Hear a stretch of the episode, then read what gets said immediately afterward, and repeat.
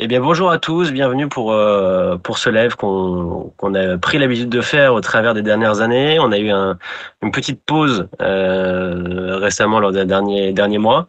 On est super content de revenir. Euh, C'était l'occasion de de la venue de Tradosor à Paris était parfaite pour qu'on puisse essayer de le faire pour une fois en live dans nos locaux ici chez IG.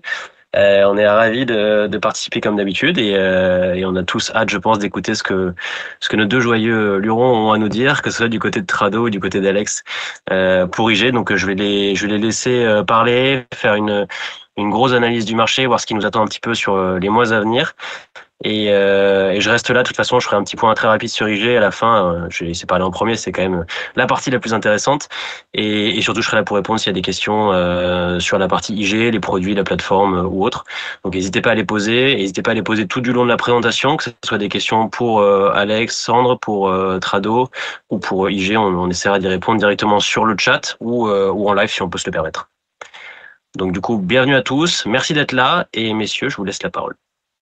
Merci Fabien, merci, merci Thomas. N'hésitez pas à poser vos questions, euh, ravi de faire le, live avec, avec Trado. Euh, on se connaît depuis des années. Et c'est vrai que c'est la première fois qu'on fait un, un, un, événement physique comme ça, donc c'est d'autant plus, plus sympa. Euh, L'idée étant voilà, bah de, se poser la question, je pense que beaucoup se posent, se posent aujourd'hui, c'est est-ce qu'on on part pour un atterrissage en douceur de l'économie? En Europe, ça a déjà bien atterri, c'est moins qu'on puisse dire, mais est-ce qu'en gros les États-Unis vont atterrir en douceur ou pas? Et surtout, quelles, conséquences marché selon les différents scénarios? Est-ce qu'il y aura un atterrissage ou pas en douceur? On va essayer de, de, de voir différents éléments macro, et puis ensuite de plaquer ça sur les scénarios euh, marché directement. Euh, bah donc on rentre dans le vif du sujet directement. N'hésitez pas à nous poser des questions si vous avez envie pendant le chat. Euh, ce sera avec plaisir. Ouais, bonjour à tous. Euh, il est grand, Alexandre. Je m'en rendais pas compte, en fait. Là, je suis un peu embêté. J'essaie de remonter pour la crédibilité. Mais j'arrive même pas. Ils, ont piégé la, ils ont piégé le, le siège. Ouais, donc c'est, c'est l'idée. Alors, pour, pour contextualiser, c'est vrai qu'on a l'habitude de faire ce format avec, avec Alex. Et euh, on, on, voulait euh, que ce soit peut-être un petit peu différent, que ce soit un petit peu plus, euh, on va dire, dissensuel, quoi. Parce que c'est on est toujours d'accord, il y a un consensus. Et euh, là, Alex a dit, ça serait bien que tu te ridiculises quand même en, en ayant un, point de vue différent. Alors, j'ai pris le rôle du bad cop, j'ai pris le, enfin, j'ai pris. C'est pas que j'y crois nécessairement, mais c'est vrai qu'on va en parler un petit peu plus tard. Alex est, euh, est un grand optimiste et il pense au, plutôt à un soft landing. Moi, moi aussi, en fait, mais pour, pour, pour la beauté du jeu, j'ai adopté un, un biais un petit peu plus négatif. Et euh, même si je n'y crois pas forcément, j'ai vraiment essayé d'aller chercher dans les détails des raisons d'être pessimiste. Et je le dis pour la troisième fois, même si j'y crois pas forcément, et pour apporter un petit peu de l'eau au moulin et être un petit peu plus. Alors c'est vrai que généralement, on sort de, de, de nos webis, on se dit bon bah ça va, ils sont à peu près raccords sur leurs opinions. Là, vous allez avoir peut-être un sentiment un peu différent. J'ose même penser que vous allez vous dire, mais attends, d'accord, on, pense quoi alors? Soft ou hard, ou landing? Et euh, bon, c'est simplement une posture qu'on a décidé de prendre pour être le plus objectif possible et sortir sortir du, du, format un peu Goldilocks, un peu euh, euh, boucle d'or, ok? Mais globalement, et je le dis tout de suite, on est plutôt soft, euh, landing. On va commencer tout de suite. Bah, Trado, si t'es si OK, on va passer dans le vif du sujet avec un petit rappel des niveaux de des niveaux d'inflation, à la fois en Europe et aux États-Unis. Aux États-Unis, une inflation cœur, donc toujours à 4%. Donc on voit qu'on était monté à des zones de 6,5, euh, 6,6 au, au, niveau du pic. Euh, il a fallu un petit bout de temps quand même pour, pour descendre de, de, de ces niveaux-là, plusieurs, plusieurs trimestres, et donc on voit le chemin qui reste à parcourir, c'est la ligne rouge, euh, 2% d'inflation objectif, et on voit que c'est pas comme quoi, on peut être très à l'aise sur des graphiques techniques, mais beaucoup moins sur un ordinateur. Impeccable. Alors voilà, l'inflation, donc on arrive de 6,5, on est à 4%. L'Aznon, vous voyez, pour, pourquoi on l'a mis aussi avec un peu d'historique Pour montrer que la, la question des 2%, c'est pas une, c'est pas une, une c'est un mandat. C'est un mandat, c'est le mandat. Le mandat, c'est une obligation pour la Fed d'arriver à ces 2%. Et on voit qu'avant les, les épisodes euh, Covid, euh, cette, cette, ce démarrage euh, spectaculaire de l'inflation, on était bien, on oscillait bien, vous voyez, dans la zone des deux, un peu à 2, 3, puis on passait un peu à 1, 5, 6, du coup remonter après à 2. C'est vraiment un mandat que la Fed s'attache à, respecter. Et donc, c'est aussi pour cela que je pense qu'actuellement, euh, malgré le pivot, ce qu'on a qualifié de pivot dovish de, Jérôme Powell, euh, il y a quand même une, une, durée de parcours jusqu'au 2% qui va être encore importante et une nécessité de s'assurer que le retour vers le 2% se fasse durablement. Il y a bien cette notion de durable aussi euh, qu'il faut, qu'il faut avoir en tête. Donc, du chemin parcourir, et y revenir de manière durable, s'assurer que l'inflation reste bien ancrée à, à, à 2%. Si on est dans une euro, on a à peu près des chiffres n'est pas similaires, mais le, oui, le chemin qui reste à parcourir, c'est 3 à 6. Donc, pour l'inflation sous-jacente, on rappelle, donc c'est l'inflation hors alimentation, hors énergie. Vous voyez qu'avant la crise Covid, on était carrément à des eaux, même largement sous les 2%. On était à 1, 1,5. Donc, euh, euh ça, je dire, c'est encore, il y a encore un peu plus de chemin à parcourir presque pour la zone euro, parce que historiquement, on est habitué à une inflation euh, bien en dessous des 2% en zone euro pour la partie sous-jacente, et que là, donc, on devra revenir à 2% et probablement faire encore un petit effort de plus pour aller même un petit peu en dessous probablement pour revenir sur les standards qui existaient les années précédentes. Donc ça, c'est le discours de Christine Lagarde qu'on a eu l'autre jour. Et je trouve qu'il y a une inversion des rôles en fait hein, dans les speeches qu'on a eu. Jérôme Paul s'est montré accommodant là où on attendait plutôt euh, encore Faucon. Et finalement, c'est Christine Lagarde qui a joué ce rôle un peu de, Faucon en expliquant qu'il n'y a pas de discussion actuellement au sein de la BCE euh, au niveau euh, des, des, des baisses de taux. Alors, on a désormais cet épisode du, du higher for longer, c'est cette mantra qui a été répétée hein, pendant, des mois et des trimestres par les banquiers centraux. Là, vous avez les taux américains à l'écran, euh, sans faire trop long, vous voyez, le taux 10 ans, c'est celui qui s'est le plus détendu là, hein, ces, derniers, ces derniers temps. Et là, vous avez un taux court au-dessus, le taux, le taux 6 mois. On montre ça parce que, vous voyez que précédemment, lors de la crise des subprimes ou juste avant, on avait déjà un taux 10 ans qui avait oui, qui était parti ici à la, baisse avant les, taux courts. Les taux courts avaient plané, donc c'est vraiment ça le plateau en fait. Hein. Les taux courts, ils sont très sensibles au taux de la Fed, donc eux, ils vont planer le temps que la Fed euh, ne baisse pas ses taux. Et une fois que la, Fed va commencer à les baisser, ben, le 6 mois va aussi commencer à partir à la baisse. Et ce qu'on voyait à l'époque, c'est que ce plateau va durer donc plusieurs trimestres. Le taux 10 ans était d'abord reparti un peu à la baisse, vous voyez, avant de se redresser, et seulement quand la Fed a commencé à baisser les taux, à ce moment-là, voyez, on a vu le, les taux courts et les taux longs partir à la baisse. Donc on se pose un peu la question là, et, ça rejoindra peut-être un petit peu ce que dira euh, Trado tout à l'heure, c'est euh, est-ce que effectivement, on n'est pas à partir d'un scénario un peu boucle d'or actuellement où ben, finalement les taux longs se détendent. Ils avaient déjà perdu 100 points de base avant l'intervention de Powell et ils ont encore lâché du lest euh, après l'intervention de, de, de, Jérôme Powell. Donc finalement, est-ce qu'on n'est pas parti un peu vite en besogne avec une inflation toujours à 4% aux États-Unis et donc avec un taux, vous voyez, un taux, euh, un taux 10 américain qui ne cesse de baisser alors que finalement, on, on a, et on va voir dans quelques instants, des éléments un peu macro qui, montrent la résilience quand même de, de cette économie américaine. Alors il y a d'un côté les, les demandes d'allocation de chômage qui sont en train de, hein, de, remonter, pardon, donc signe que le marché d'emploi est en train de se, hein, de, ralentir. Mais ce qu'on voit en parallèle de ça, c'est ça en fait que le marché joue depuis depuis euh, deux mois. Il joue les les moins bonnes nouvelles sont des bonnes nouvelles. Mais ce que l'on remarque depuis quelques depuis quelques semaines maintenant, depuis deux à trois semaines, c'est que les datas sont plus résilientes. On voit par exemple que la détente des taux obligataires, bah oui, ça fait baisser euh, le taux à 30 ans euh, d'emprunt euh, immobilier aux États-Unis par exemple. Donc ça détend un petit peu les conditions financières, ça détend les conditions du marché immobilier. Et vous voyez, ça se traduit tout de suite dans les demandes de crédit aux États-Unis. Vous avez le plus fort niveau de demande observé là ces dernières semaines depuis le début de l'année. Et probablement que ça va encore durer parce que les taux de 10 ans continueront à baisser ces derniers temps. Probablement qu'on aura un rebond qui va se poursuivre des demandes de crédit aux États-Unis. Et donc la question qu'on peut se poser, quand on voit également des datas comme ça, qui sont l'ISM service par exemple, l'ISM service, vous voyez qu'il est toujours assez nettement au-dessus de 50. Là, nos contraction, elle est ici.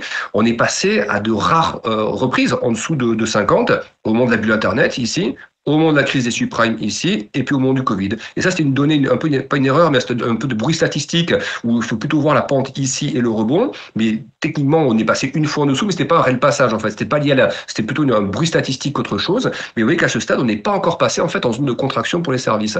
Or, on sait que l'inflation aujourd'hui, elle est dans les services, majoritairement dans les services.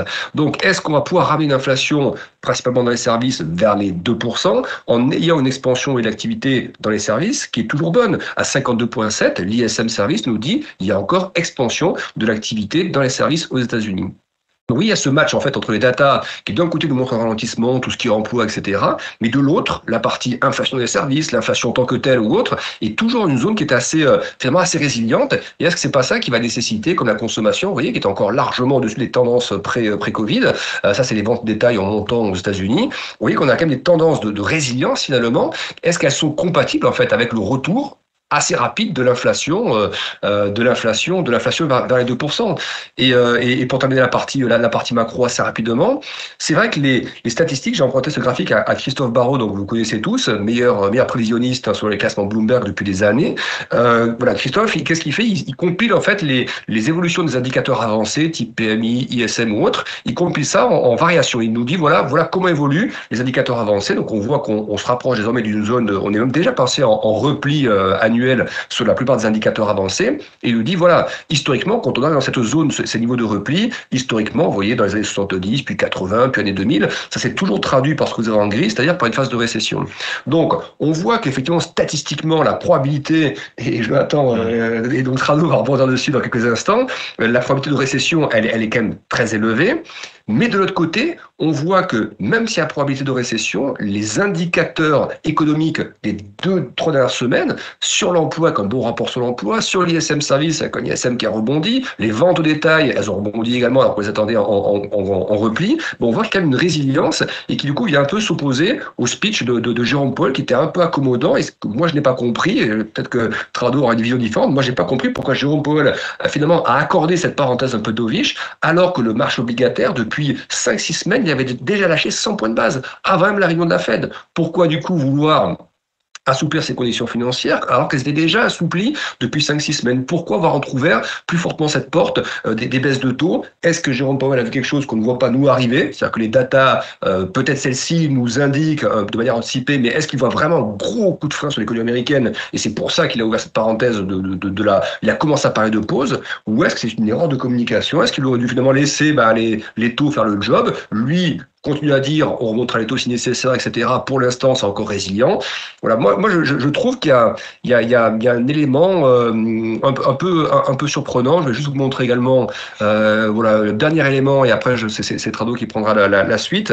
Euh, vous voyez, au niveau de la cherté des marchés, euh, les marchés, si on regarde les, les, marchés américains, regardez les multiples de valorisation. On revient sur des niveaux, sur les PE forward, donc hein, les, les, bénéfices anticipés à 12 mois. On, on revient dans des zones à 19, 19, 19,5 fois les bénéfices. Si vous regardez historiquement, vous avez la moyenne ici, qui est la moyenne 5 ans, elle est en vert, la moyenne 10 ans, elle est en bleu. On est repassé au-dessus des deux moyennes, vous voyez, deux moyennes historiques, euh, en tout cas celles qui sont un peu de repère. Et si on regarde, ben, finalement, la dernière fois qu'on a ces niveaux de valorisation, euh, c'était, vous voyez, post-Covid en fait. Hein, là, c'est le Covid, et après les multiples qui, qui explosent dans des zones à 23, 24. Mais à cette époque, il y avait taux zéro, taux négatif, euh, quantitative easing euh, à gogo avec des bilans de banque centrale qui, qui gonflaient à, à, toute blinde. Et donc, en fait, là, on rentrait à ce moment-là dans la zone de cherté qu'il a fallu corriger ensuite. Belle correction. On repart sur une zone de cherté ici, que la Chine réouvre, etc., sanitaire, le marché est à nouveau cher, qu'il a besoin de corriger. Et vous voyez que euh, le marché, revient encore. C'est-à-dire que malgré les taux ils sont un peu détendus, mais ils restent quand même élevés, malgré une politique qui est restrictive, toujours, hein, des bilans de banque centrale qui sont toujours en train de baisser, euh, et avec des anticipations de bénéfices qui sont en train d'être rognées un peu à la baisse pour le quatrième trimestre, on voit que les multiples de valorisation ben, commencent à retaper des zones qui, sur les dix dernières années sont des zones qu'on a considérées comme étant chères et qui ont nécessité d'être corrigées ensuite. Donc, n'est-on pas effectivement sur des marchés un peu chers par rapport au taux Et est-ce qu'effectivement, ça n'appellerait pas, c'est le scénario qu'on développe depuis quelques temps, euh, à, une phase plus consolidante, plus latérale, toujours validant ce scénario un peu de, de, en tout cas hein, de, de l'économie qui est en train d'atterrir, mais euh, nous, ce qu'on voit des statistiques, c'est que c'est un atterrissage pour l'instant. Je ne sais même pas si on peut qualifier soft est-ce qu'on parle même d'atterrissage pour l'instant? Il y a eu une très grosse croissance au T3, ça ralentit au, T4, mais euh, landing, c'est quand même un atterrissage. Il faut aller chercher un peu presque le zéro de croissance. C'est ça le landing, hein. c'est vraiment atterrir au niveau de l'économie. Moi, je vois pas à ce stade une économie qui est vraiment en train de flancher fortement ou même seulement de commencer à atterrir. Donc, pour moi, c'est du résilient. C'est résilient, ça va devoir euh, nécessiter bah, une communication toujours un peu faucon de la part de la Fed. Euh, et, et c'est pour ça que je trouve que les propos de Jérôme Powell sont un peu en décalage et la vitesse détente des taux me paraît être un peu en décalage avec ce qu'on observe des data. Et je suis d'autant plus surpris que la Fed, elle se dit, euh, se dit data dépendante semble-t-il, pour l'instant, elle fait l'impasse sur les données récentes et elle semble se projeter sur des choses que nous ne voit pas encore euh, pour l'instant. Alors, encore une fois, je, je, moi, je suis pas du tout euh, macro. C'est pas quelque chose que je, maîtrise particulièrement, même pas du tout. Mais j'ai quand même fait le boulot d'aller chercher euh, des, des, arguments macro qui iraient dans le sens euh, d'un signal d'alarme, ok? Et je suis tombé quand même sur quelque chose qui euh, qui revient constamment parce que bon pour ceux qui le savent moi je je vis en Australie et les, euh, la formule qui revient systématiquement c'est this time is different qui veut dire en gros ouais ok c'est vrai mais cette fois-ci c'est pas pareil c'est particulier. Mais si vous connaissez un petit peu mon travail qui se base essentiellement sur des récurrences ouais Euh, pousse-toi. ouais, donc euh, l'idée, c'est que bah, si vous connaissez un petit peu mon, travail, c'est quand même basé sur des récurrences statistiques, c'est-à-dire que globalement, this time is no different. Si vous avez les mêmes causes, normalement, devrait avoir les mêmes effets.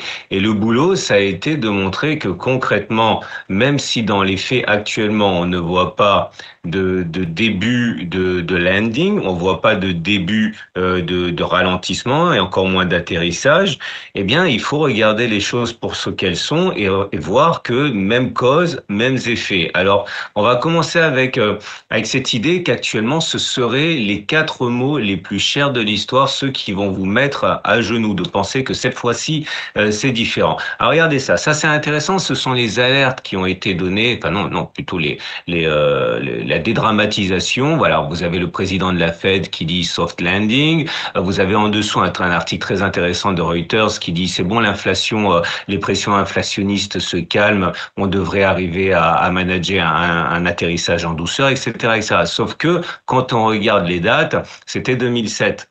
Ok, c'est-à-dire qu'on pourrait faire un copier-coller de ces déclarations de, des, des, antennes de la Fed et de, de, la Fed pour finalement penser que ben ils se sont trompés en 2007. C'était quand même la, la, la, la crise que l'on connaît, avec euh, toujours des, des, messages très optimistes quelques mois avant euh, l'atterrissage brutal. Alors c'était même pas un atterrissage, euh, c'était un crash euh, de l'économie. Et si on rentre dans ce paradigme euh, de, de, de, récession, eh bien là, ça commence à faire peur parce que là, vous avez dans ce tableau là la durée de mois de récession qu'il y a eu, enfin la, la, durée de, de, de, bear market que vous. Je rappelle que bear market, ça veut dire, bon, c'est arbitraire, mais c'est un marché qui perd 20%. Ok, c'est la, la, la, frontière très euh, subjective, enfin euh, ouais, subjective et objective. Hein, c'est le tarif de base, c'est 20%.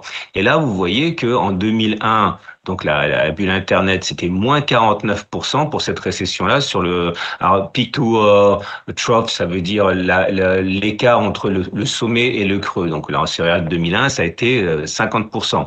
Euh, pour 2007-2008, euh, la, la, crise, ce qu'on appelle le GFC, la, la, grande crise financière, ça a été 56%. Ça a été un petit peu moins grave pour euh, euh, pour la, la, la comment s'appelle la crise de, de, de 2020, la crise Covid, ça n'a été que 34%. Mais en tout cas, il faut bien comprendre que si on change de, de, de paradigme et qu'on rentre dans euh, la perspective d'un atterrissage euh, qui serait euh, brutal, eh bien, il faut se préparer à quelque chose qui soit de 30, 40, 50%. Ok, bien après il reste bien sûr à voir quels seraient les déclencheurs, y compris des signes noirs, mais c'est quelque chose qu'il faut être, qu'il faut intégrer.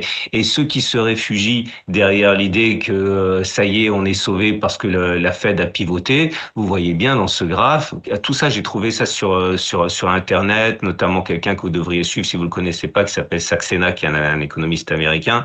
Euh, enfin non, c'est pas, enfin c'est un ancien manager de fonds, mais l'idée surtout que c'est que euh, vous allez avoir des le début de la catastrophe en fait qui commence une fois que la banque centrale a pivoté. Et vous voyez que voilà que ce soit en 2000, que ce soit en 2008, etc. Vous avez des des, des, des baisses qui se sont accélérées une fois que la banque centrale américaine a pivoté. Donc ce serait loin d'être le le, le le, coup de feu, le, départ pour quelque chose qui va mieux. Historiquement, this time might be no different. Cette, cette fois-ci, euh, on voit pas pourquoi ce serait différent alors que euh, ça n'a jamais été auparavant.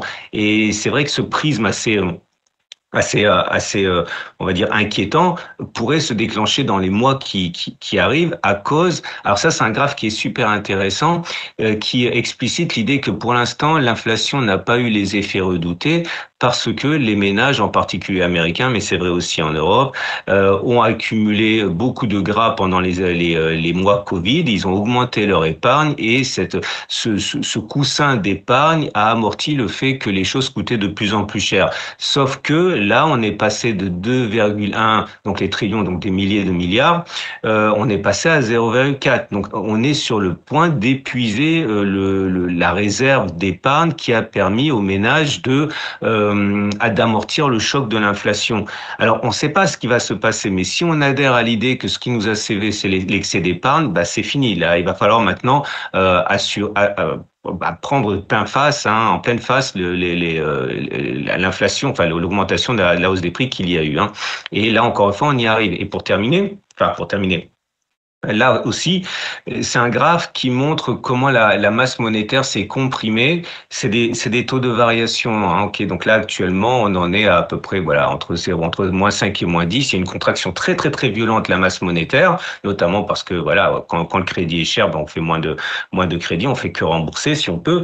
Et l'idée, c'est que chaque fois qu'on a atteint ces niveaux-là, il y a une sorte d'asymétrie. C'est pas parce que c'est aussi, euh, c'est pas parce que c'est mieux entre guillemets qu'on a qu'on a qu'on n'a pas de crise, mais en tout cas, ce qui est sûr, c'est que quand on est sur des niveaux-là, eh ben, vous voyez, ça a été les récessions auxquelles on a eu droit auparavant. C'est-à-dire que là, vous avez euh, quasiment une certitude que sur les niveaux de contraction monétaire que l'on a actuellement, on va à la récession. Et là, on boucle par rapport à la première diapo. Si c'est récession, bah, c'est moins 20, moins, enfin non, pas moins 20, c'est moins 30, moins 40, moins 50%. Donc, c'est toujours pareil. Moi, je bosse avec, comme je comprends pas grand chose aux fondamentaux, je bosse avec des récurrences. Et là, clairement, il y a, y a toutes les loupiotes rouges qui, qui, qui s'éclairent, hein, qui, qui s'allument.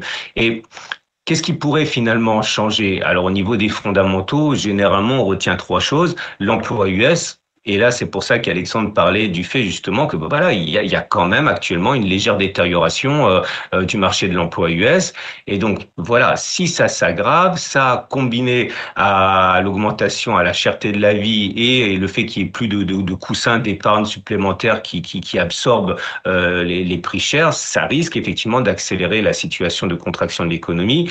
Alors j'ai mis géopolitique guerrière en ce sens que voilà, c'est euh, bon, on parle pas de Taïwan, mais bon, ce qui se passe en Ukraine ce qui se passe en Russie, ce qui passe euh, au Moyen-Orient, Proche-Orient. On ne sait absolument pas quelles pourraient être les, ramifications Est-ce que ça risque de créer un, choc pétrolier ou pire, etc. Je ne maîtrise absolument pas, mais typiquement, alors je parle pas d'un signe noir parce qu'un signe noir, par définition, c'est pas prévu. Et là, il y en a quand même qui, le prévoient. Donc c'est pas un signe noir, mais c'est quelque chose qui pourrait être complètement hors de, contrôle. Et puis la Chine, on sait que le, marché chinois, enfin que l'économie chinoise est quand même criblée de, de, enfin une situation de dette assez préoccupante. On ne sait pas. La Chine a décidé de, de sortir de sa politique Covid. Euh, est super euh, euh, super euh, raide, dur, strict, et puis rouvrir les économies, on, normalement ça, ça a l'air de partir en Chine, de repartir. Enfin, du moins ils essayent, mais il y a des choses qu'on maîtrise pas. Et ça, ce sont autant de choses qui peuvent faire basculer un scénario vers un, vers un autre scénario. Donc on va voir, on va voir après au niveau de. Ouais. On peut revenir sur tes graphes que je trouve intéressant.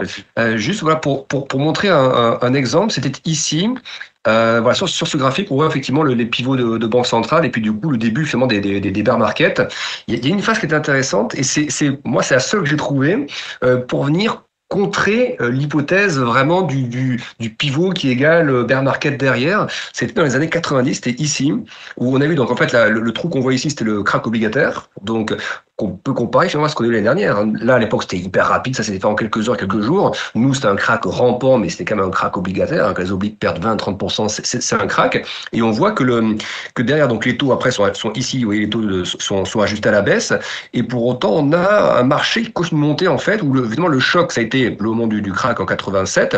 Et après, donc, on a eu à ce moment-là aussi l'inversion de la courbe de taux, puis, puis la repentification derrière. Et dans cette phase, en fait, de, de, de repentification de courbe de taux où la Fed baisse ses taux, on a un marché qui en revanche continue de monter finalement le stress avait été euh, euh, uniquement libéré lors, lors, du crack et finalement toute la phase de baisse de taux, de repentification de la courbe de taux avec la fameuse récession dont tu parlais tout à l'heure dans les années 90, on avait eu 1,5% de, de, contraction du PIB sur 8 mois, mais ben, malgré ça, on a un S&P qui a continué à monter. Mmh. Alors je suis pas en train de dire euh, donc formidable, on aura ça cette année. Je trouve simplement que on a des similitudes, crack obligataire, pivot de banque centrale, les taux qui baissent et, et après le marché continue de monter. Moi j'ai cette impression que le, la purge a été faite l'année dernière dans cette année qui était très compliquée avec la Chine qui avait confiné, avec la guerre en Ukraine, etc.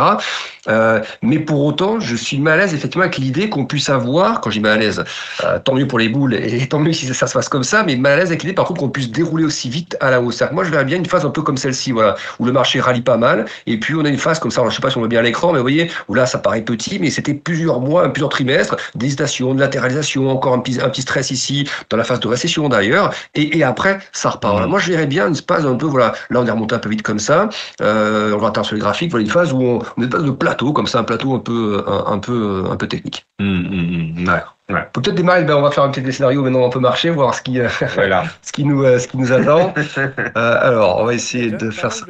Moi, je trouve que la, la Chine, on peut l'avoir effectivement de deux manières. On voit qu'il y a une petite stabilisation sur les indices d'activité depuis quelques mois. Euh, on voit que les mesures de soutien se multiplient, alors sans être très dense, hein, mais se multiplient depuis quelques mois. Donc, on des mesures de, en termes de liquidité, en termes de d'abaissement des ratios prudentiels pour les banques, baisse de taux, etc. Donc, j'ai l'impression que la stabilisation est quand même en train de se mettre en, place. Euh, et je me demande si actuellement, finalement, c'est pas peut-être un petit rebond de la Chine qu'on aurait là dans les mois à venir, qui fera en sorte que ce fameux higher for longer pour la Fed ou la BCE euh, un petit peu durer encore. Pourtant, elle est déflationniste, la Chine. Hein. Euh, actuellement, c'est quand on regarde la Chine, c'est plutôt le scénario de Trado qui se met en route, c'est-à-dire la Chine déflation sur les prix à production, il n'y a pas d'inflation, on a moins 0,5 d'inflation. C'est des niveaux qu'on n'a jamais connus, effectivement, pour venir aux statistiques, à la fréquence statistique. La dernière fois que la Chine avait ces niveaux de contraction d'inflation, en fait, donc de déflation, euh, c'est pas énorme, mais c'est moins 0,5, bah, c'était pendant les subprimes, pendant la crise Covid et pendant la bulle Internet. Et encore avant, c'était pendant la crise asiatique des années, fin des années 80. Donc c'est vrai que le, niveau de, contraction des prix qu'on a actuellement en Chine, ça, c'est plutôt, ça renforce plutôt le scénario de, Trado. Euh, moi, ce que je vois, c'est les indicateurs avancés qui, eux, sont en train de se redresser un petit peu. Les PMI, notamment, on voit un petit peu les exportations semblent aussi un petit peu repartir. Euh, donc, j'aurais tendance à dire, c'est plutôt quelque chose qui peut un peu stabiliser du coup l'économie mondiale et peut-être du coup faire en sorte que la Fed et la BCE baissent moins vite leur taux. Si la Chine commence à repartir un peu, peut-être rebond du pétrole, peut-être un peu de rebond des commodities, et à ce moment-là, peut-être aussi un peu de, rebond du prix du transport au niveau mondial, et peut-être à ce moment-là, peut-être un, soutien finalement au prix qui serait un petit peu inattendu en provenance de Chine, peut-être. Ouais, alors euh, moi j'ai tendance à être super pragmatique par rapport à ça, c'est-à-dire que comme comme je ne maîtrise pas les rouages, euh, je, me, je, je m'en remets à ce que je sais, à savoir que les intérêts sont trop importants. Vous savez comme moi que, voilà, que ce soit aux États-Unis, dans la plupart des pays, euh, en fait, les, le système de retraite est un système de retraite par capitalisation. On ne peut pas se permettre de laisser les marchés baisser et les laisser en bas parce que bon les, les retraités ont besoin de cet argent pour vivre. Donc même si euh, c'est comme aller regarder le Titanic on sait comment ça termine quoi. On sait on sait que il va se passer quelque chose au milieu ça va être plus ou moins orchestré plus ou moins romancé mais au bout du bout on sait comment ça termine. Et j'ai plus envie de voir mais c'est un biais que j'ai que en fait clairement on s'en fiche. Il peut se passer ce qu'on veut au bout de, au bout d'un moment euh, ça va remonter parce qu'on peut pas se permettre qu'il en qu'il en soit autrement. Hein, ça me rappelle la la, la, formule. Hein, c'est euh, la Coupe du Monde de foot. C'est à la fin sur l'Allemagne qui gagne quoi. C'est pas pas forcément le cas, mais là c'est pareil. On peut pas se permettre on peut pas se permettre qu'il en soit autrement. Donc pour moi, je, je, ne vois que des opportunités. Si c'est pas pour le trader, c'est au moins pour l'investisseur. Donc je suis relativement serein par, par rapport à ça. Quoi. Puis c'est vrai que l'aspect géopolitique, on était quand même bien servi l'année dernière. Je veux dire pour le coup, si on oui, et on est encore vivant. Et on est encore vivant. L'Ukraine, la Chine avec Taïwan, euh, actuellement encore la partie Proche-Orient. C'est vrai que le, la, la, géopolitique a toujours fait partie du paysage. Euh, mais c'est vrai qu'on pourrait penser par contre que la géopolitique puisse, même si on n'attend pas l'escalade, qu'elle puisse peut-être euh, euh, dans cet environnement euh, où le marché repart assez vite, euh, bah, très très vite dans l'espace de quelques semaines, est-ce que ce serait pas un petit frein quand même au, au sentiment global? C'est-à-dire qu'il y a à la fois des questions d'inflation qui sont toujours persistantes, euh, la géopolitique n'est pas n'est pas résolue, même que du côté de la Russie-Ukraine, euh, il y a des, des, questions qui se posent sur finalement est-ce que la Russie euh, va pas finalement gagner cette, cette, cette, cette, ce bras de fer géopolitique?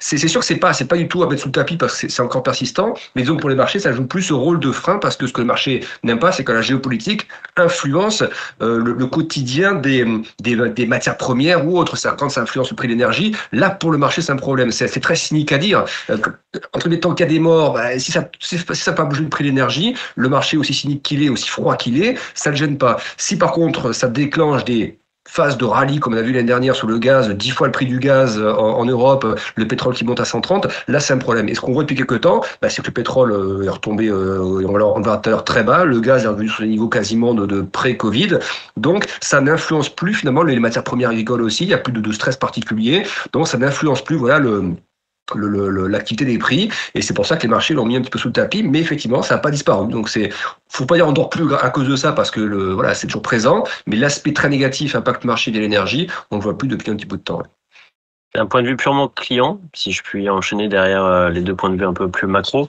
euh, c'est vrai qu'on a beaucoup de clients qui nous disent euh, c'est difficile, on, on, on, pousse des plus hauts, notamment sur le CAC, etc. Et pour autant, c'est aussi compliqué de se mettre short parce qu'il n'y a aucun fondamental qui prouve ou autre ou qui, qui annonce que le, marché va tomber. Donc d'un côté, c'est difficile de se mettre long parce qu'on est déjà en train de toucher des plus hauts. Est-ce qu'on va monter encore beaucoup plus haut? C'est compliqué de se mettre short parce que rien ne nous pousse à le faire. Et on est dans une zone un petit peu compliquée à gérer, savoir est-ce qu'on a envie de rentrer, est-ce qu'on n'a pas envie de rentrer, est-ce qu'on a envie de prendre le risque. C'est toujours un petit peu le même souci. On sait tous que les marchés financiers peuvent nous réserver tout le lot de surprises qui va avec. Donc tous les scénarios sont totalement possibles. Le seul conseil que je peux donner et que je donne déjà à mes clients, c'est simplement de, si on a une vraie conviction et qu'on veut vraiment rentrer sur le marché, on peut le faire, c'est pas un problème, à condition de pas rentrer à 100%. Quand on est sur une zone d'incertitude comme ça, mieux vaut rentrer un petit peu, par, euh, diviser sa position en fait, de manière à n'investir qu'une petite partie et voir comment le marché évolue. Si jamais ça monte, on peut continuer de renforcer au fur et à mesure ou s'arrêter là. Si jamais ça redescend, ça permet de re-rentrer un petit peu plus bas et, euh, et d'éviter d'avoir mis tous ces deux dans le même panier au même moment euh, et se retrouver complètement bloqué si le marché va à contresens. Donc euh, voilà, il faut plutôt y aller partiellement quand on est sur des zones d'hésitation comme ça ou alors euh, c'est aussi possible de rester euh, liquide et d'attendre de voir ce qui ce qui se fait.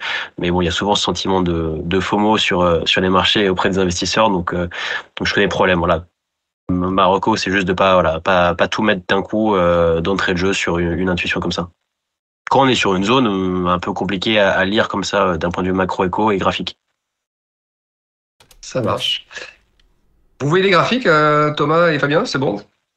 On est sur le CAC, total return. Super. Bon, on va rentrer dans le vif du sujet maintenant.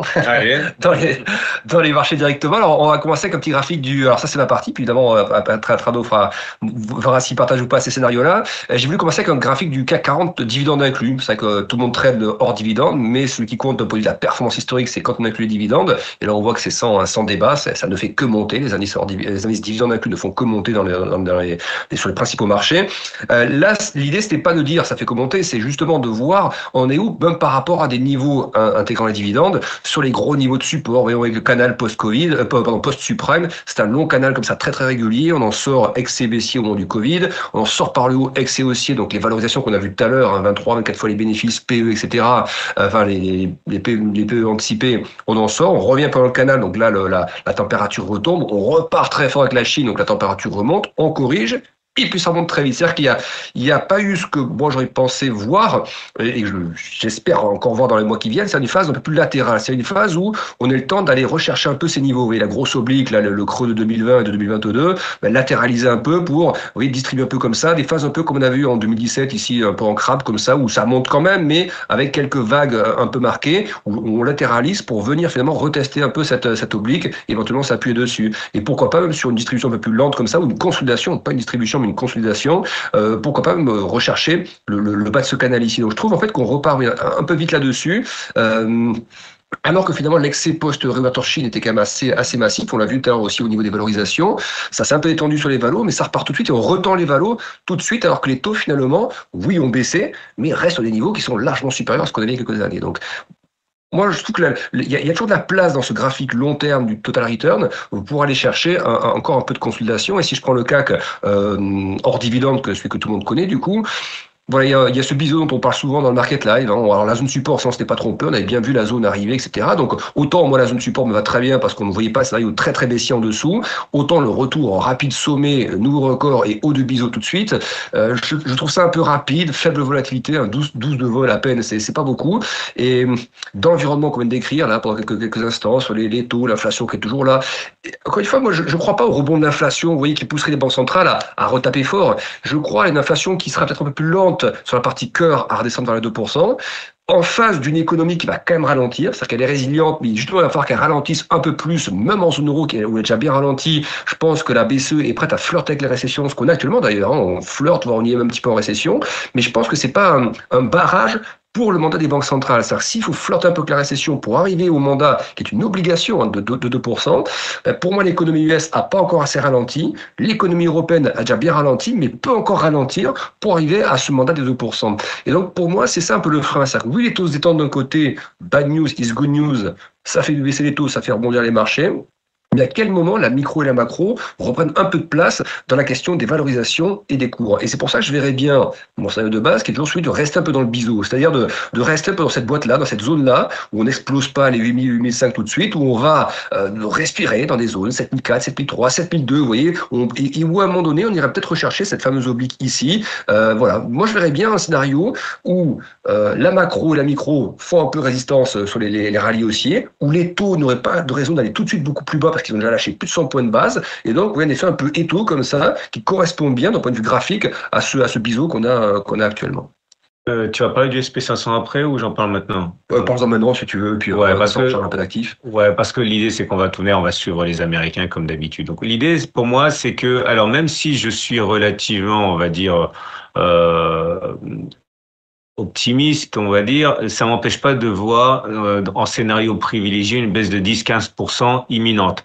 Alors imminente, ça veut dire euh, dans les premiers mois de, de 2024. Hein, C'est-à-dire que je, je, vois les marchés extrêmement euh, sournois. Je les vois inscrire un record que certains euh, jugeront comme euh, finalement euh, le, la garantie qu'on est euh, on est parti pour faire un, un, no landing ou un soft landing ou quelque chose de très optimiste. Mais je vois encore une fois ça comme un faux signal.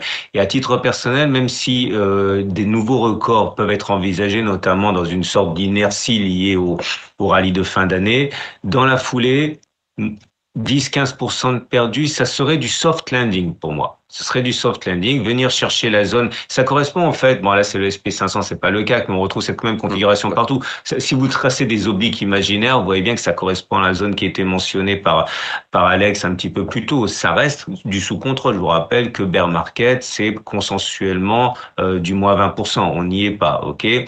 Maintenant, dans le cadre de quelque chose un peu plus euh, un peu plus dur, euh, notamment à cause des raisons qu'on a évoquées en première partie, euh, le tarif de base pour moi c'est 20 à 30% Ce serait pas grave non plus. Je vous rappelle que 20 30 c'est c'est plutôt light par rapport aux grosses aux gros bear market que les derniers bear market que que l'on a eu. Donc scénario plausible, moins 10, moins 15, et encore une fois, pas dramatique, euh, et scénario plus improbable, mais pas écarté au regard de ce qu'on a dit au début, moins 20, moins 30. Hein.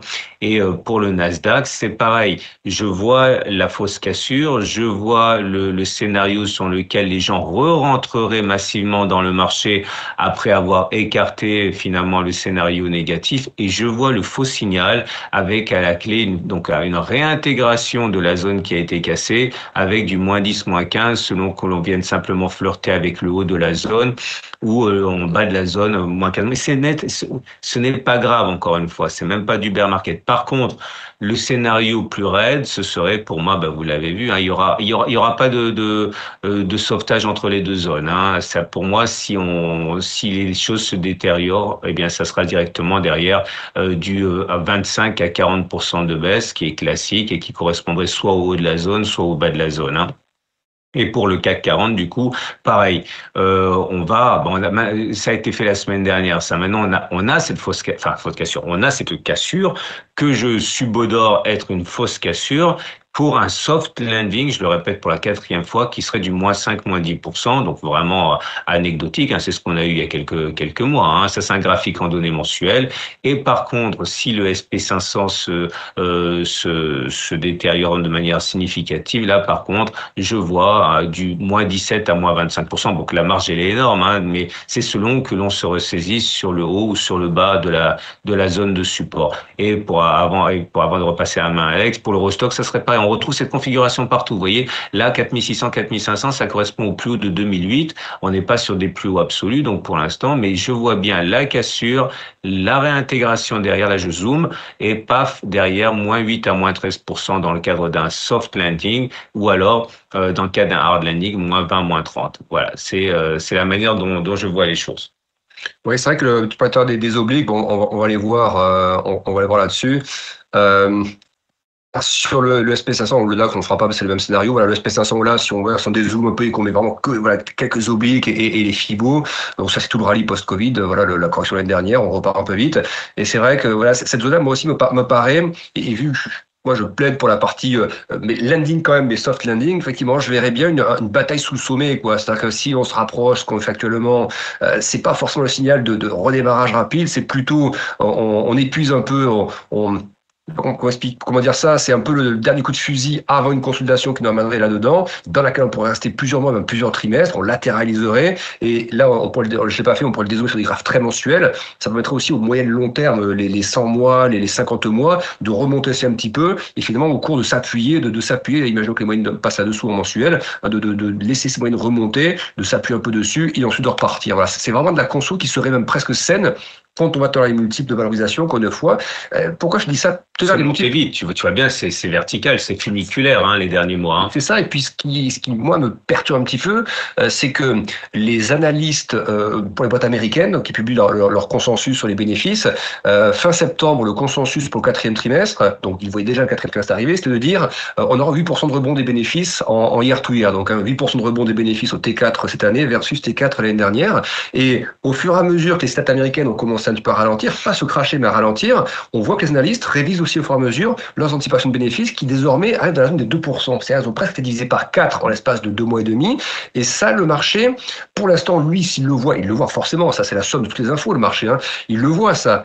Le marché, semble-t-il, se dit, bah, c'est ce qui va donc pousser la Fed à pivoter. C'est pour ça que Powell est en train de retourner un peu sa veste, parce qu'il voit que la macro ralentit peut-être plus fortement, ce que moi je vois pas encore sur la macro pour l'instant, et il voit que le consensus de bénéfices est en train de se dégrader, donc on va pivoter. Donc le marché lui se nourrit de ça comme, bah, c'est pas des très bonnes nouvelles, donc euh, on, on, va rallier parce que c'est signe du pivot.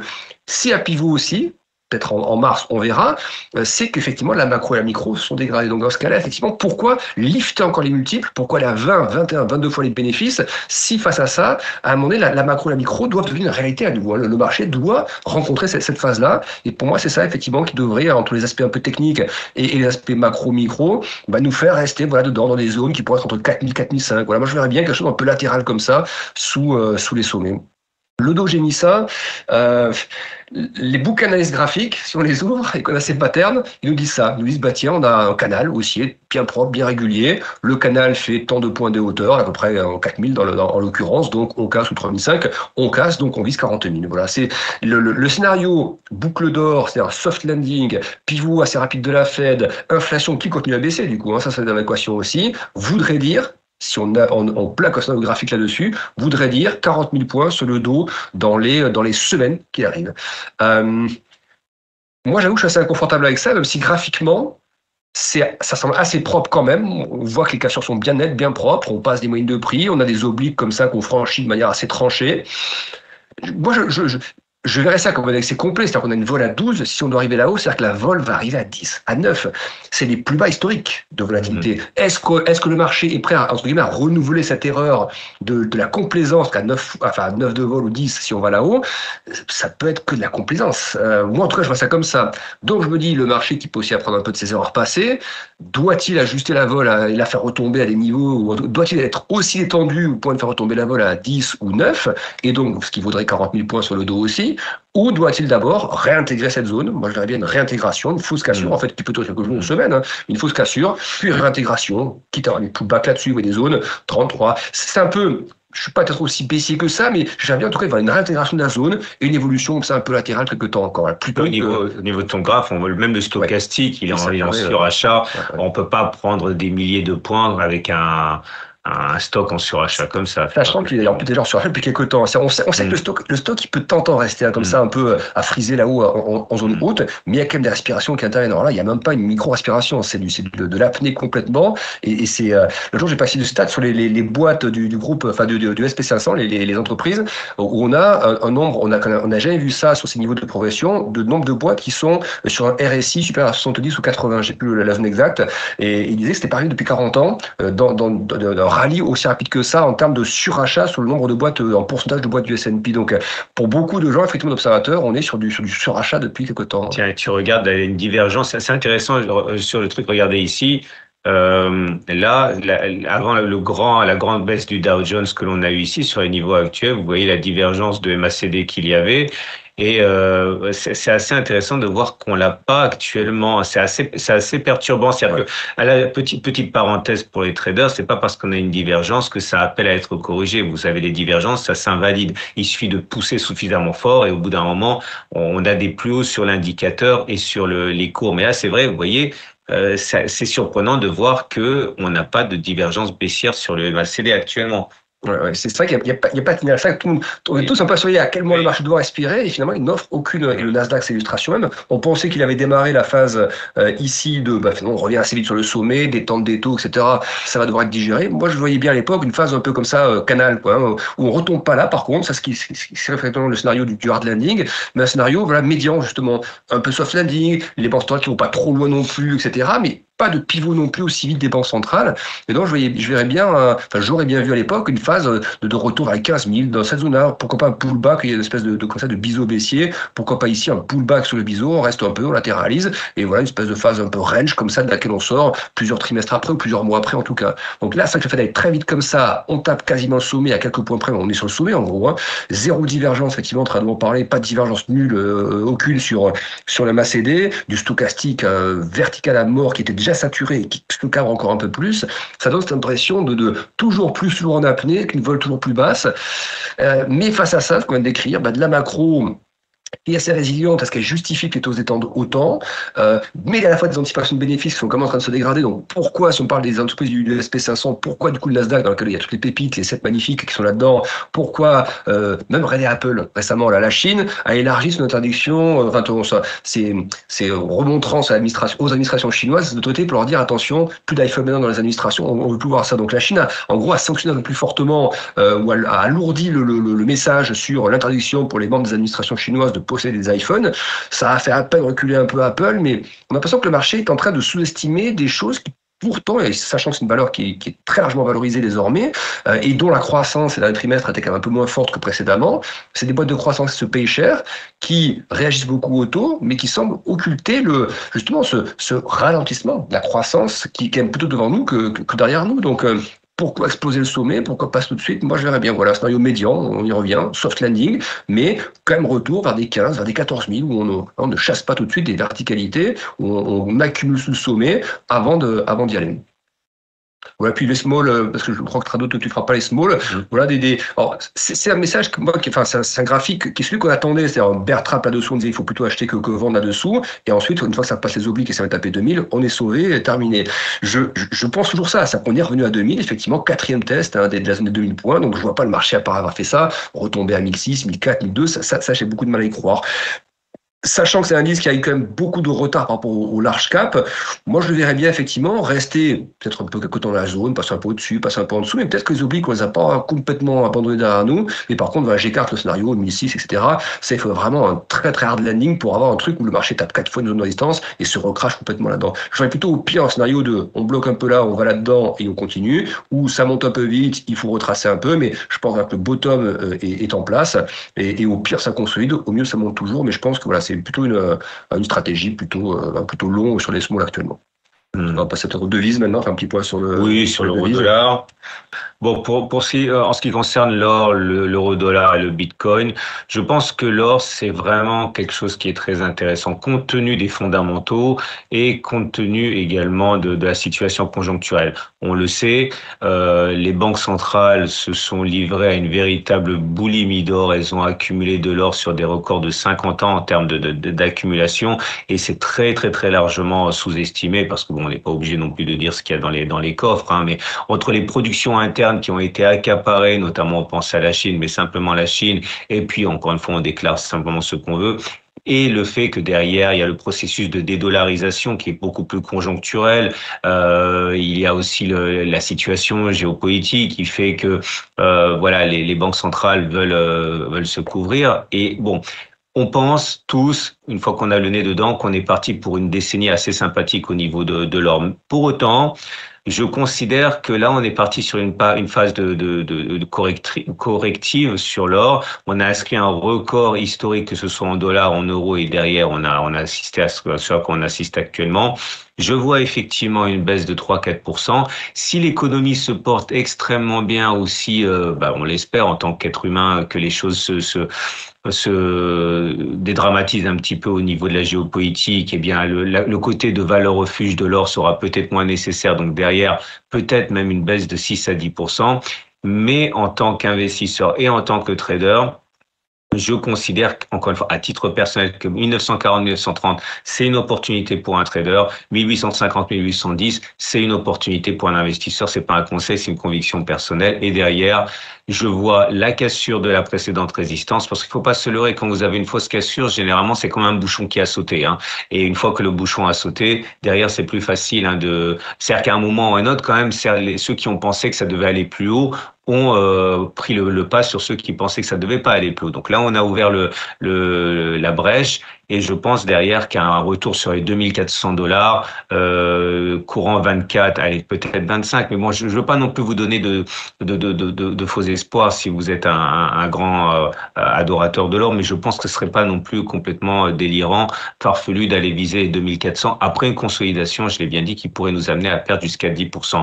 Et pour le pétrole, alors j'ai un peu de mal avec le pétrole parce que, encore une fois, ça va dépendre de variantes, de variables qu'on ne maîtrise absolument pas, et on pense évidemment au au Moyen-Orient, et pas seulement, mais même si on devait perdre 5-15%, on serait très très très très loin de la possibilité derrière de rebondir. C'est mon scénario. Je, pense que soit on rebondit maintenant, soit on s'accorde encore une baisse. C'est pas rien 15%, hein, mais ça voudra absolument pas dire que le pétrole est mort, et j'y verrai à titre personnel une, euh, une possibilité derrière de se positionner dans une optique beaucoup plus positive avec un rebond significatif, 90-100 euh, dollars.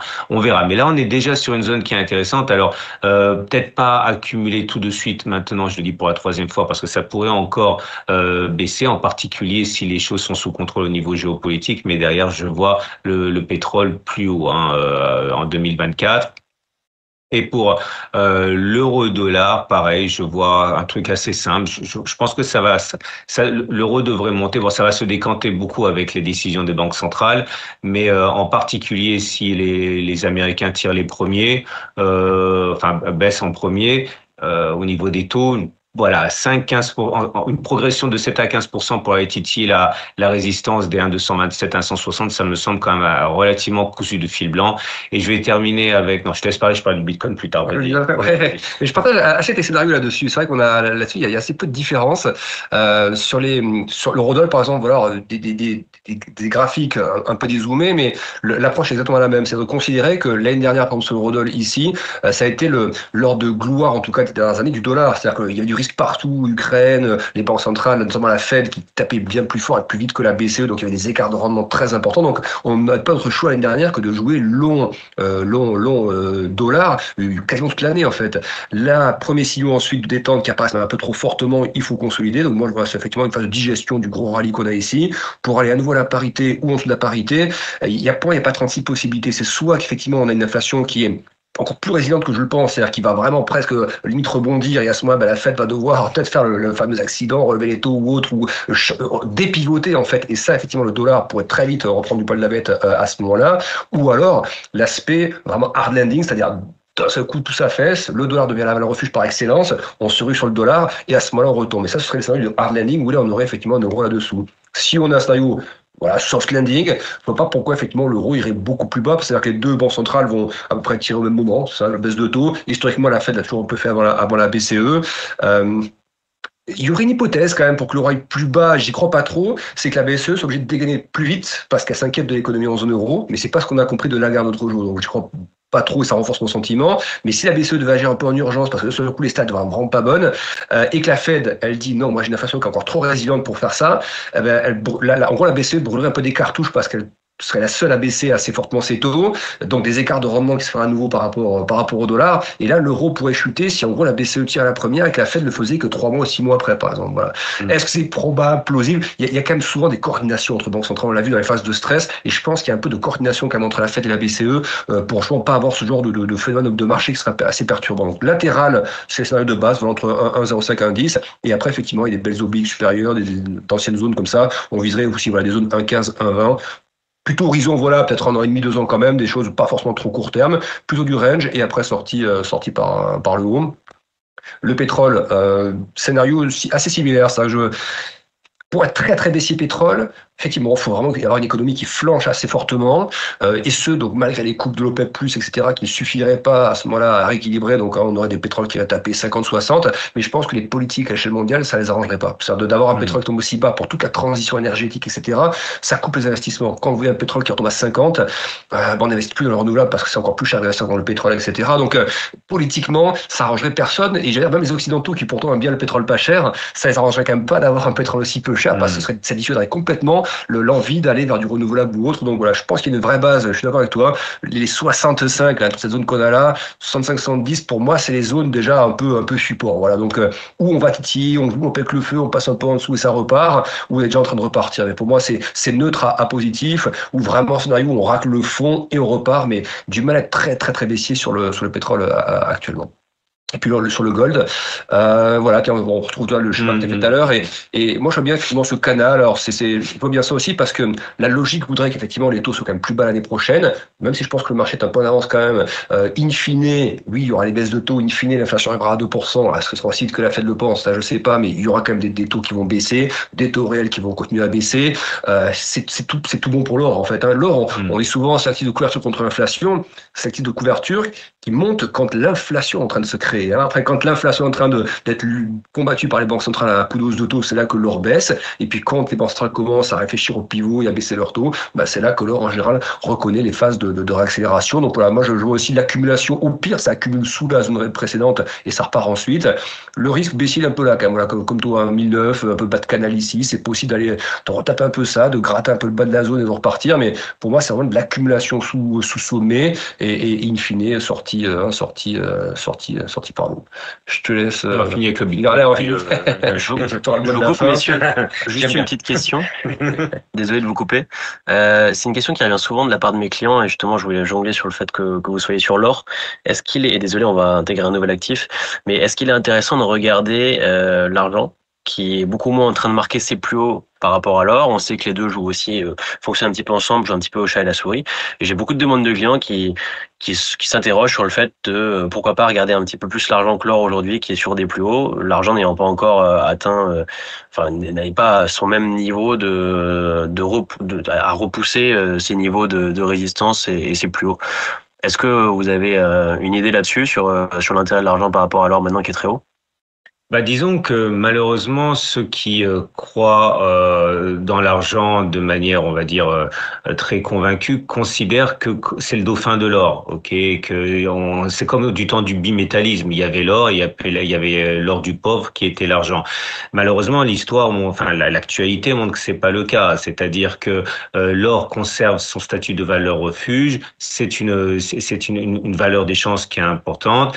Et alors que l'argent est devenu une commodity c'est devenu simplement une matière première, certes, euh, avec plein de qualités qui lui sont spécifiques. Et puis bon, on sait que euh, le, le, tournant green, de, de, tout ça fait que l'argent a des avantages industriels qui lui sont propres, mais euh, ça n'a malheureusement pas la même euh, qualité en termes de, de, de, valeur refuge et de euh, que, que l'or. On n'est plus dans un système bimétallique et là il y a une certaine frustration. Alors quand on regarde justement le, le ratio or-argent, on est un petit peu frustré parce qu'on se dit que historiquement devrait tourner à 15, 16, c'est une, une once d'or pour 15, 16, euh, allez, on va dire entre 13 et 16 onces d'argent et beaucoup de, d'adorateurs de, l'argent espèrent qu'on reviendra à ce à ce, ratio qui, qui en fait issu en grande partie de, la période bimétallique mais qui n'existe plus. Donc euh, je crains que euh, ce ratio de 1 pour 15 à, ne, ne, ne refera pas surface, mais pour autant, je pense que l'argent a un potentiel de, de, de hausse qui est, qui est très fort peut-être même plus fort que celui de l'or, mais pas pour les raisons qui, qui sont invoquées, euh, notamment les raisons historiques qui n'existent plus. Quoi. C'est vraiment conduire avec euh, un regard dans, un, dans le rétroviseur. Ouais, c'est exactement ce que j'allais dire. C'est que c'est, il faut le voir comme une matière première, l'argent. C'est exactement ça. C'est comme le cuivre, comme le, c'est mm. un métal dont on aura besoin pour la transition euh, écolo, euh, énergie, etc., euh, de transport. Et donc, il faut le voir là comme une masse dont on aura besoin de, de, de, de plus en plus. Mais c'est vrai que le pattern long terme, on l'a, on l'a pas à l'écran, mais il est quand même assez sexy comme pattern hein, il y a les, sommets, ils sont rachetés 2010-2011, je crois. Ça retombe ensuite pendant des années, énorme bottom, bien rond. Ça repart post-Covid trop vite. On construit à nouveau, retombant vers les, les quoi, les, les 16-17, je crois, de mémoire. On repasse les 20. On, sent, il y a presque une tasse avec Ans inversé. C'est un, pattern qui s'est fait sur 15 ans quasiment, mais qui effectivement est très prometteur à moyen terme. Donc, si on veut pas le trader, parce qu'effectivement, parfois, on a des risques de rester un peu collé sur des pauses. à L'argent, c'est un peu le risque historique, c'est qu'on pense que c'est le moment. Mm. On achète, puis on reste collé 6 mois, 8 mois avant qu'il se passe un truc. Donc, on peut l'acheter sur des supports différents qui sont pas des, effets de, levier ou autre, mais je pense qu'il y a un vrai intérêt à, l'acheter en tant qu'investisseur. Il y a des, des supports adaptés. Et en trading, à ce moment-là, et ça, c'est ce qu'on fait dans le market live, de dire, voilà, tel endroit, tel, tel moment, là ça vaut le coup. On a un ratio de temps, par exemple, d'espérance de gain, risque de perte avec un stop. Voilà, mais pour le trading, il y a des, des fenêtres d'entrée qui se referment souvent assez vite d'ailleurs. Donc euh, voilà, ça c'est le il faut être plus réactif. Mais c'est moi je le trade toujours qu'à l'achat. on attend toujours les signaux d'achat euh, et quand on voit que ça baisse, on prend on dit de prendre les gains. On, ne cherche pas à exploiter les signaux vendeurs. Par contre, c'est plutôt euh, on attend le rebond suivant pour jouer la, la, phase d'après. Parce que je pense que le momentum il est vraiment euh, bullish moyen terme. Oui, c'est une très belle commodity, mais c'est pas faut, faut pas y voir autre chose que ça, à mon avis. Une très belle matière première. Merci, on finit par le, on finit par la, bah, par le, par le Bitcoin qui a, qui c'est une année, je pense, c'est la, il, il, supplante quasiment tous les actifs cette année. Il part, il part de zone de, de, de, de, de quoi, 15, 16 000. Il, a, il monte à 45 000. Énorme perf. Euh, pour plusieurs raisons, donc on va pas faire trop long. La raison euh, première, c'est le, c'est déjà la purge de la spéculation. C'est-à-dire que l'année euh, de tout ce qui est 2020-2021, c'était l'époque d'or de la pour, le, pour les cryptos, je parle, hein, des effets de levier, de, de l'offre plateforme partout, de la liquidité archi abondante, des de la du côté presque mystique, grosse communauté presque sectaire du, des cryptos où on, pensait que ça allait supplanter les banques centrales, devenir des monnaies, etc. Il n'y en a rien de tout ça. Euh, donc ça, ça, enfin, il n'y en a rien de tout ça. Une partie va rester, on va expliquer laquelle, mais en tout cas, l'aspect bulle, effet de levier ou autre, a complètement dégonflé. Et on voit quoi? On voit que depuis maintenant, euh, fin 2022, début 2023, les institutionnels commencent à rentrer. C'est la smart money. C'est eux qui font un peu le plancher, qui solidifient le plancher. Donc, une fois que ce plancher-là, c'est très, très dur de passer en dessous. C'est pour ça que je ne crois pas du tout à des retours à des 15 ou 20 000 et ça me paraît totalement euh, impossible désormais. Euh, les, particuliers reviennent un petit peu, mais avec beaucoup moins d'effet de levier parce qu'aussi les plateformes ont, changé un peu les règles euh, et la liquidité est moins abondante, donc moins d'effet de levier, ce qui consolide une tendance plutôt, saine. Et puis, a tous les thèmes qui sont arrivés en même temps. Le, le, conflit Proche-Orient, valeur refuge, dès le 7 octobre, ça cartonne à la hausse et ça passe les 30 000 rapidement. La question des ETF, en attente de validation par la SEC, c'est un gros moteur d'attente. Et puis l'aspect bah, qu'on a vu à l'instant, l'aspect taux, détente des taux, détente du dollar, euh, ça a aussi lifté le Bitcoin. Donc euh, là, on est dans des zones où, oui, on a eu trois vagues de correction hein, depuis le pic, vague A, vague B et vague C. Là, on est parti pour récupérer au moins la vague C, je pense. La question, c'est est-ce qu'on on met un peu de temps, est-ce qu'on reste euh, un peu à, latéraliser entre les Fibos 50, 38, 2, voilà, on retombe sur un 35 par exemple, ce serait pas, serait pas impossible, on frise un peu comme ça et on va à 50 et après on continue. Est-ce qu'on shoot d'abord plus fort, mais il faudra quand même, je pense, si on shoot d'abord à 48, 50, il faudra quand même consolider parce que c'est la vague C qui est reprise, ça a quand même un gros niveau, les 50 000 assez psychologique. Euh, je suis pas sûr qu'on soit tous disposés tout de suite à 70 000 en termes de prix, mais voilà, je pense que on est dans la phase où au pire ça consolide. Alors soit entre 35 et 42 quelques temps et ça continue, ou ça monte vite, ça considérera entre 50 et 40 quelques temps et ça ira après, vous voyez.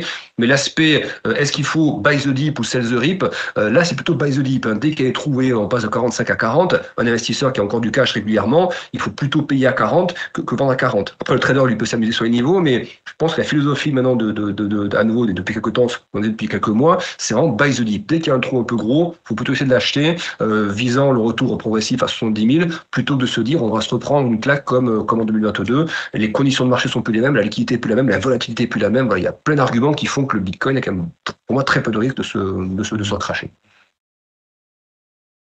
Oui, c'est un marché qui a vraiment gagné en maturité. Alors là, ça risque de choquer euh, beaucoup de personnes, mais je pense que déjà pour commencer, euh, je n'adhère pas à, la guéguerre entre euh, gold et bitcoin. Je pense qu'il faut avoir les deux. C'est pas un conseil, c'est une conviction personnelle et ce que je m'applique à moi-même.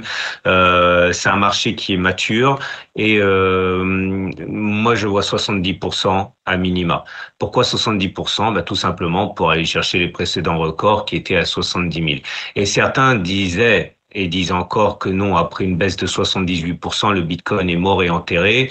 Euh, non, parce qu'il y a des précédents, et si on revient encore une fois aux récurrences statistiques, euh, on a même eu, lors de la précédente baisse, qui était donc supérieure, hein, là on était à moins 78, on a fait moins 84% en 2018, ça nous a permis de prendre 534% dans la foulée, autrement dit beaucoup plus que les 70% qui nous restent à faire, et euh, si on regarde encore plus, euh, plus loin, le gros dip qu'il y a en 2014, avec une baisse de 80 12%, la Bitcoin était mort, enterré, enseveli, et puis euh, voilà, euh, on n'y croyait plus. Et puis dans la foulée, on a pris 1200%. Et surtout, ce qui est intéressant, c'est que suite à ce gros, à cette grosse baisse de 70, 80, 90%, derrière, on a cassé. Et si on essaye d'appliquer cette règle à ce qui risque de se passer, et c'est un scénario auquel, à titre personnel, que je crois, ben, on revient à, la règle du balancier qui a déjà été mentionnée plus tôt dans un autre contexte par Alex. Ça veut dire quoi? Ça veut dire que la règle du balancier, c'est le chemin parcouru avant la résistance reporté par-delà la résistance.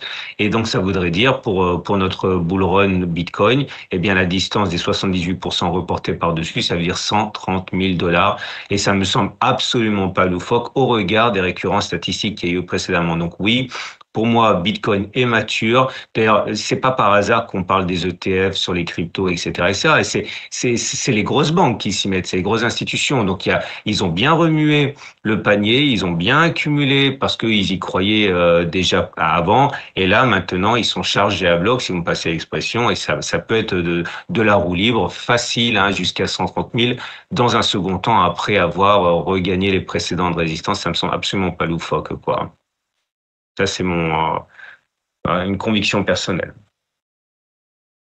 Et Ethereum, mais ça, j'en ai pas parlé, mais c'est la même chose. Hein. Mais Bitcoin a sans doute euh, euh, plus un boulevard devant lui que, que l'Ethereum. Et puis un facteur aussi qui est important pour qui conforte le scénario de Trado, c'est que euh, quand vous émettez les ETF, est-ce que la SEC les validera un jour? Je pense que oui, parce que les Américains, c'était l'avis du Trésor, par exemple américain, ou même de membres de la Fed, qui disaient qu'il ne faut pas non plus lutter contre l'innovation. C'est-à-dire que ce qu'ils voulaient, c'est la régulation, mais ils disaient bien souvent quand même de ne pas lutter contre l'innovation. C'est-à-dire les Américains, quand quelque chose qui, qui, a de la puissance et qui est porteur et qui, où ils voient le potentiel, euh, ils il régule un petit peu aussi, moins que l'Europe, mais il régule quand même, euh, pour s'assurer que le truc soit performant sur la durée. Mais ils veulent pas brider l'innovation. Et c'est ça qu'on voit en fait, c'est que euh, il y, a ce côté innovation. Donc euh, effectivement, tu disais, les, les, grandes institutions rentrent dedans, et les ETF, une fois qu'ils seront émis, c'est un peu comme quand on émet des ETF sur l'or. Il faut avoir de, l'or, pas la totalité de l'encours, mais il faut avoir de l'or qui garantit une partie de la, de la position. Donc ça veut dire que bah, les institutions type Fidelity, BlackRock ou autres devront détenir des bitcoins directement dans le marché pour pouvoir garantir finalement la liquidité de leur ETF derrière donc c'est la garantie aussi de flux comme ça euh, euh, constant finalement sur euh, sur ce marché-là qui encore est très peu volumineux. Hein. Ah c'est quoi? C'est 1000 quoi 1500 milliards de dollars. On est revenu à peu près. le marché obligataire mondial, c'est 130 000 milliards de dollars par exemple. Hein. Le marché action, si on prend que le, SP500, c'est 35 000, quasiment 40 000 milliards de, de capi. Donc 1500 milliards pour l'ensemble du marché des cryptos, ça reste encore finalement très peu par rapport aux autres gros marchés historiques, actions ou obligataires. Oui, et puis le fait qu'il y a de manière générale un énorme mépris pour, euh, pour Bitcoin encore aujourd'hui, ça montre le potentiel d'amélioration et d'adoption de Bitcoin parce que pour l'instant Bitcoin c'est euh, c'est un truc de curieux, c'est un truc de jeunes ou c'est un truc de très très riche qui veulent diversifier un petit peu mais la masse de ceux qui peuvent investir, de ceux qui veulent diversifier euh, regarde surtout avec un soit du mépris, soit la circonspection. Il y a le mouvement de masse avec ça il y a beaucoup, il y a des millions de personnes qui ont investi en Bitcoin mais le, gros du pouvoir d'achat et du pouvoir d'investissement dans, dans Bitcoin, il est il est il est à faire quoi, il est euh, on est très en dessous de ce que ça pourrait donner. Si les gens ont dit généralement qu'il faudrait avoir entre 1 et 5% de son patrimoine en or, au cas où, il suffirait que tout le monde mette 1% de son patrimoine en bitcoin juste au cas où, vous imaginez le potentiel derrière. Quoi. Ça baisse pas les marchés hein, l'année précédente. Hein. Historiquement, c'est des bonnes années. Alors c'est vrai que le, moi, parce qu'il me gêne un petit peu, et on revient à la, thématique de tout à l'heure, c'est sans faire trop long, c'est que euh, soit effectivement la Fed est, en train de voir quelque chose que les statistiques montrent un petit peu, ça ralentit quand même depuis deux mois, mais euh, qu'on ne voit pas encore en termes d'intensité. C'est-à-dire que la Fed se dit, on est effectivement déjà sur un pattern un peu récessif, etc.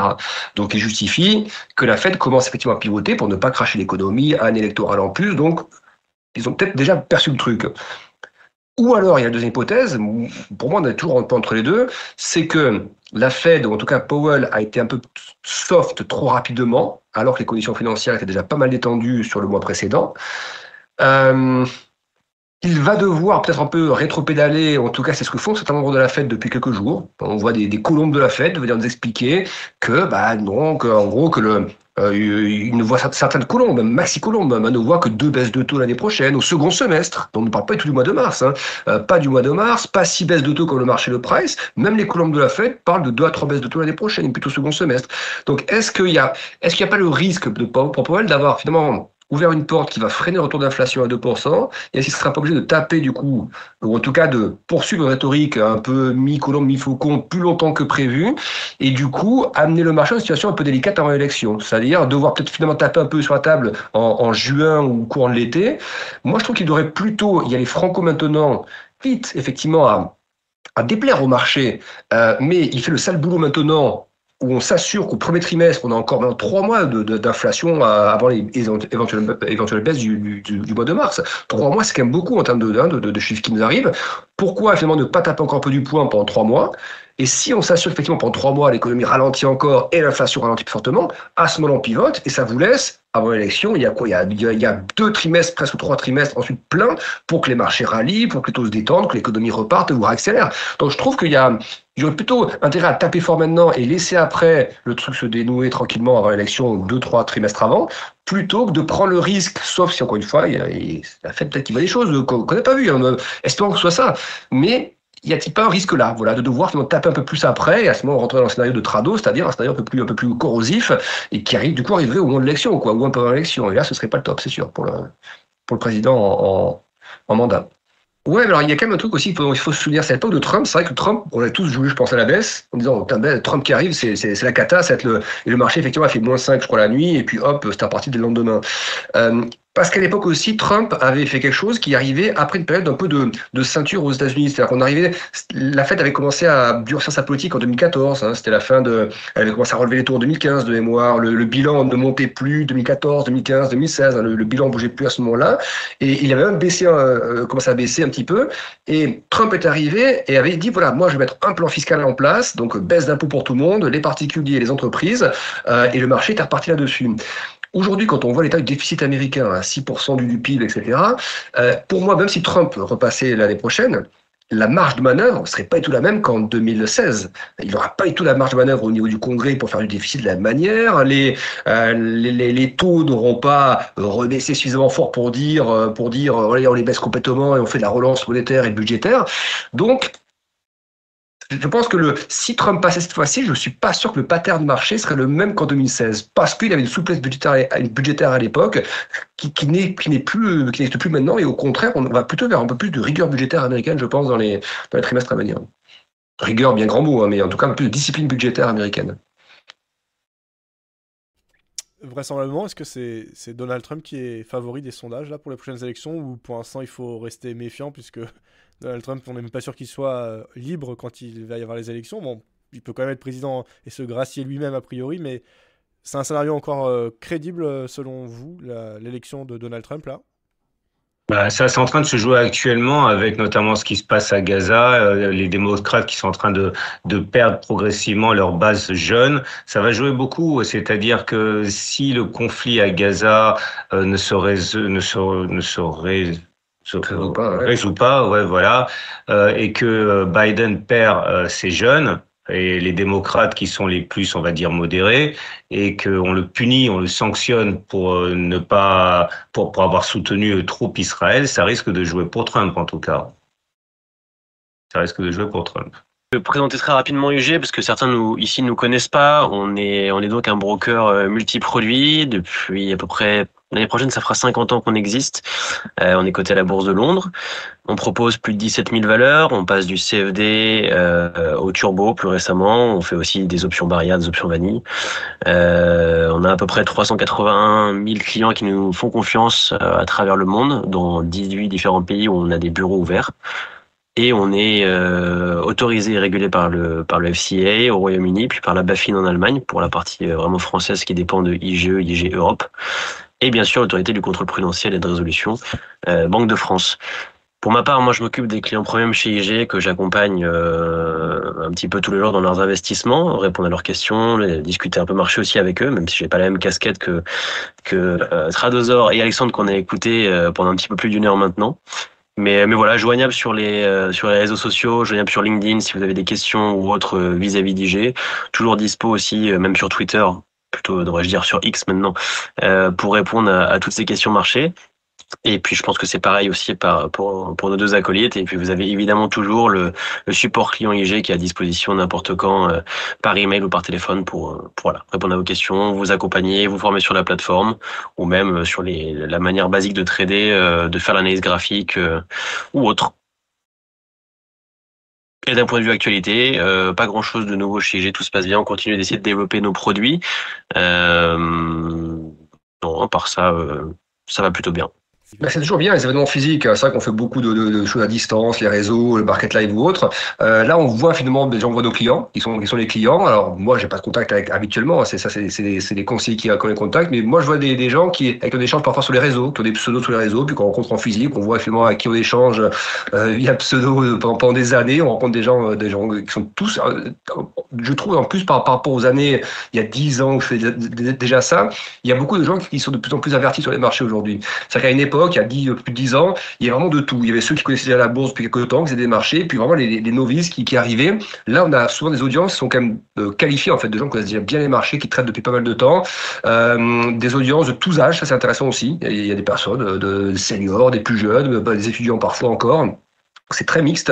Euh, c'est plus féminin aussi. À une époque, c'était c'était un milieu d'hommes euh, 100% euh, mâles. Euh, et là, on a des c'est féminisé. Et ça, c'est pas mal aussi. Ça apporte un point de vue un peu différent aussi par rapport, par rapport à l'approche marché, l'approche du risque. donc, on a, on a, vu à peu près 500, 500 personnes hein, sur les six sur les six dates qu'on a faites. donc, en espérant que bah, ils gèrent mettre ça en route pour pour 2024. Mais c'est c'est vraiment positif. Il y a pas de. Et puis on, a tout type de remontées, produits, euh, euh ce qu'on ce qu'ils pensent d'IG, ce qu'on pourrait améliorer, ce qui ce ce qui est bien, etc. Voilà, c'est, c'est on n'est jamais euh, perdant en termes de, de, de, de connaissances et de, de, de réaction quand on fait ce genre d'événement. Donc clairement à refaire si, si on peut en 2024. ouais, c'était un grand plaisir de de toucher du doigt les gens avec qui on échange. Je sais qu'Alexandre a dit la même chose et c'est vrai que mettre mettre des, des visages et puis euh, oui c'est très gratifiant en fait. Et on a passé un très bon moment euh, récemment hier soir c'est vrai Non, non, non, ça va continuer à être un petit peu un mix hein, entre euh, obligations euh, familiales euh, et puis bon du professionnel, mais ça va être équilibré, on va dire, notamment voilà Disneyland pour ne pas le citer. pour moi, pas pour les enfants. Hein. enfin, moi j'aurais le passe-passe, eux ils iront dans les queues.